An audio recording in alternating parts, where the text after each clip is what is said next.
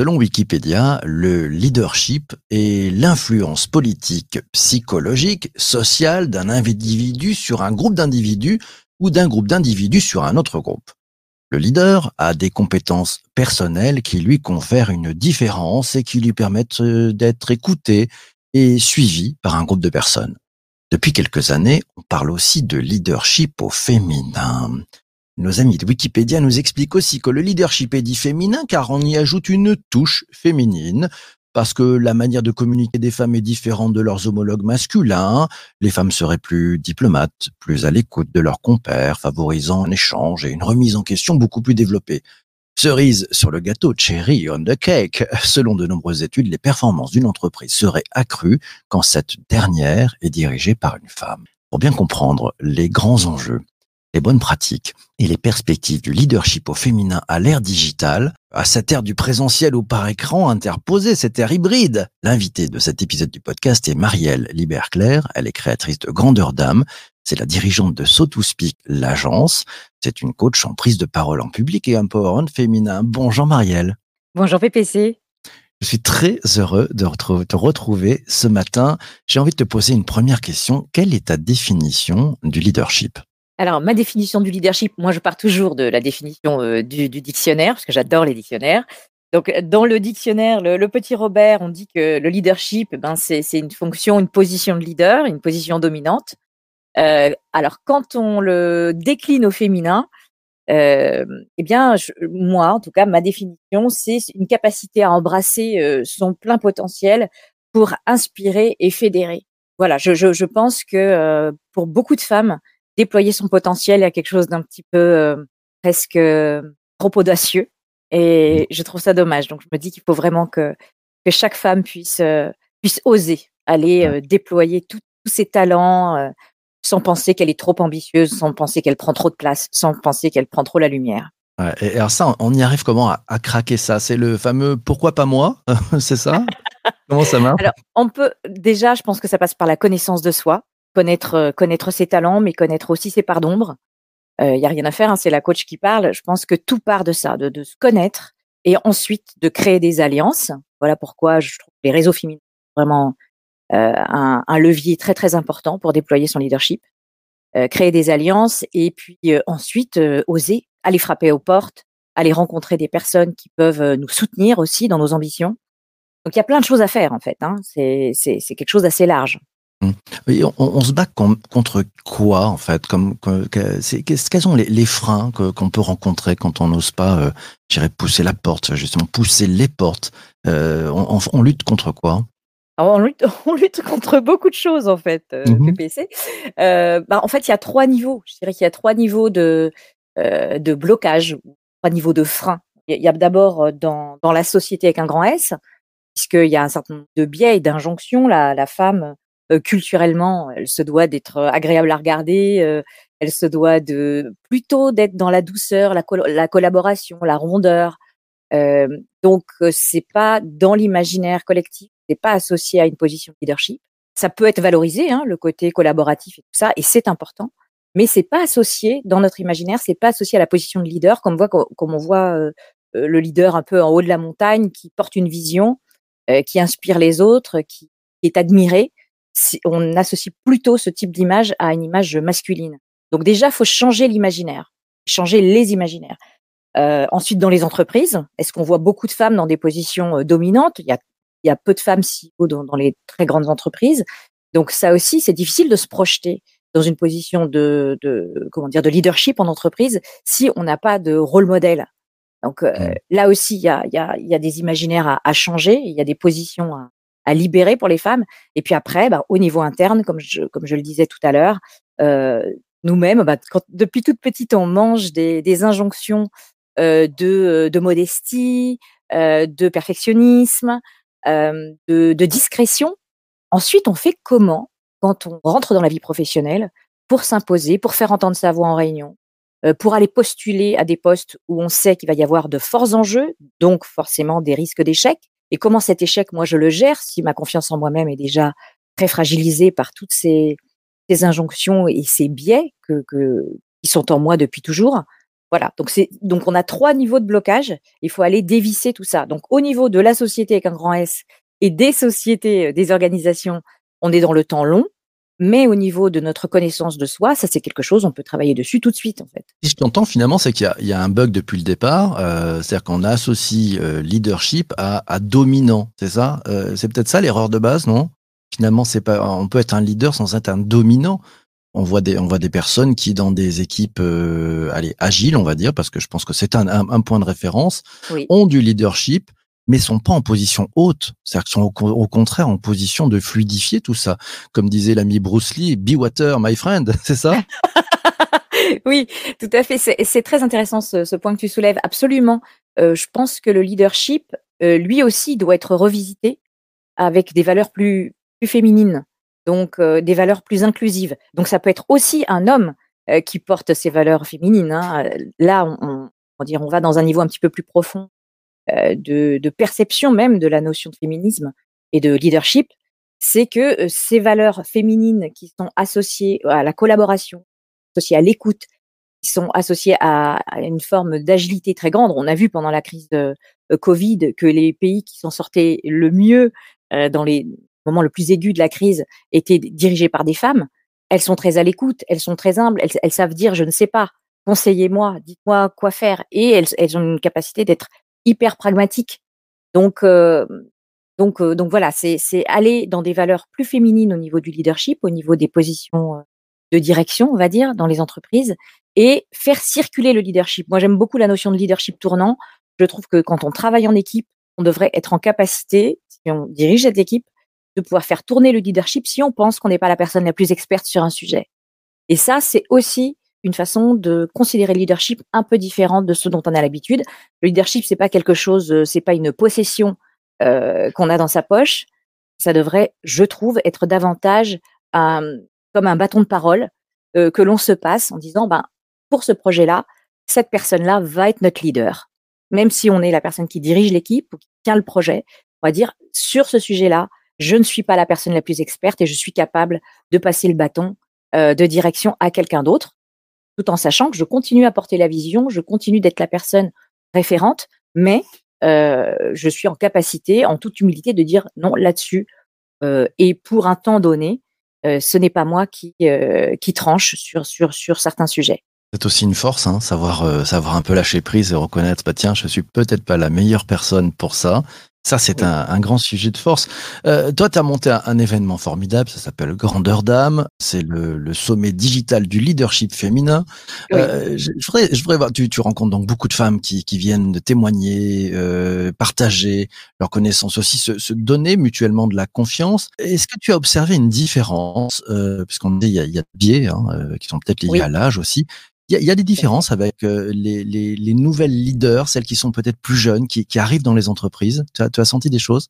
Alors je peux pas, euh, je peux pas parler des, des leaders, euh, des jeunes leaders de la de la génération, on va dire 20, 30 ans, parce que je, je les côtoie beaucoup moins. Alors j'en vois certaines hein, en conférence, etc.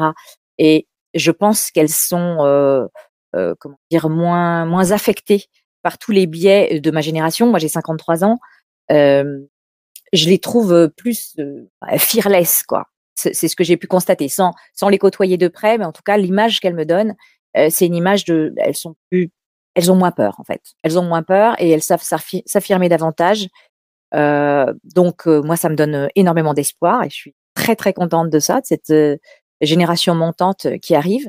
Et je trouve que bah, pour une fois, c'est plutôt à nous de prendre exemple. D'habitude, on dit toujours faut prendre exemple sur les personnes de la génération du dessus. Là, j'ai envie de dire, prenons exemple sur ces jeunes femmes et qui, en tout cas, mettent de la lumière sur ces biais, euh, ne considèrent pas que ces biais sont euh, sont quelque chose d'acceptable et, euh, et surtout sont capables de pointer du doigt toutes ces choses en disant, bah ça, là, non, en fait. C'est pas parce que je suis une femme que je ne peux pas, que je dois me faire couper la parole en réunion. C'est pas parce que je suis une femme que on doit me faire des réflexions sur la façon dont je suis habillée, euh, je m'habille comme je veux et c'est pas pour autant que je suis pas professionnelle, etc. Euh, alors que euh, ma génération, c'est voilà, on a, on a, je pense qu'on a plus de difficultés à, à s'imposer. Donc voilà, mais on y travaille, hein, attention. Ouais, on y bosse, on y bosse. Ouais, c'est- j'ai l'impression quand même, c'est vrai que notre génération, parce qu'on est de la même génération, Marielle, euh, Oui. finalement, a, a- a laissé un peu faire euh, les choses, a laissé un peu s'installer ses biais, ses habitudes, ses routines, alors que la, la nouvelle génération ne les laisse pas s'installer, les relève parce qu'elle elle a une capacité à les reconnaître immédiatement et, à les stopper quasiment net. Et puis si ça marche pas, en fait, ils s'en vont, ils tournent le dos, ils vont aller faire autre chose. Donc c'est intéressant. Je voudrais rebondir tiens, sur le commentaire de Vanessa et, te demander ton avis. Vanessa nous dit le leader fait émerger le leader qui sommeille en chacune ou en chacun de nous, selon elle. Tu es mille fois d'accord avec ça? Ah, je suis mille fois d'accord avec Vanessa. Merci de cette remarque euh, extrêmement juste. Et, et ça rejoint ce que je disais sur le leadership tournant.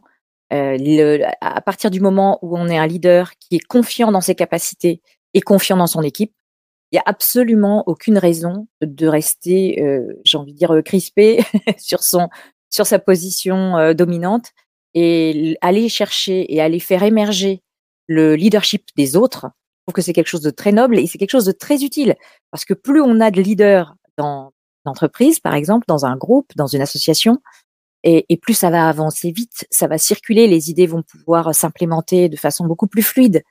Et puis surtout, vous, si vous avez des gens talentueux dans votre équipe, ils vont avoir envie de rester, parce qu'ils vont sentir que vous voyez leur potentiel et que vous êtes prêt à leur laisser euh, les coups des franches.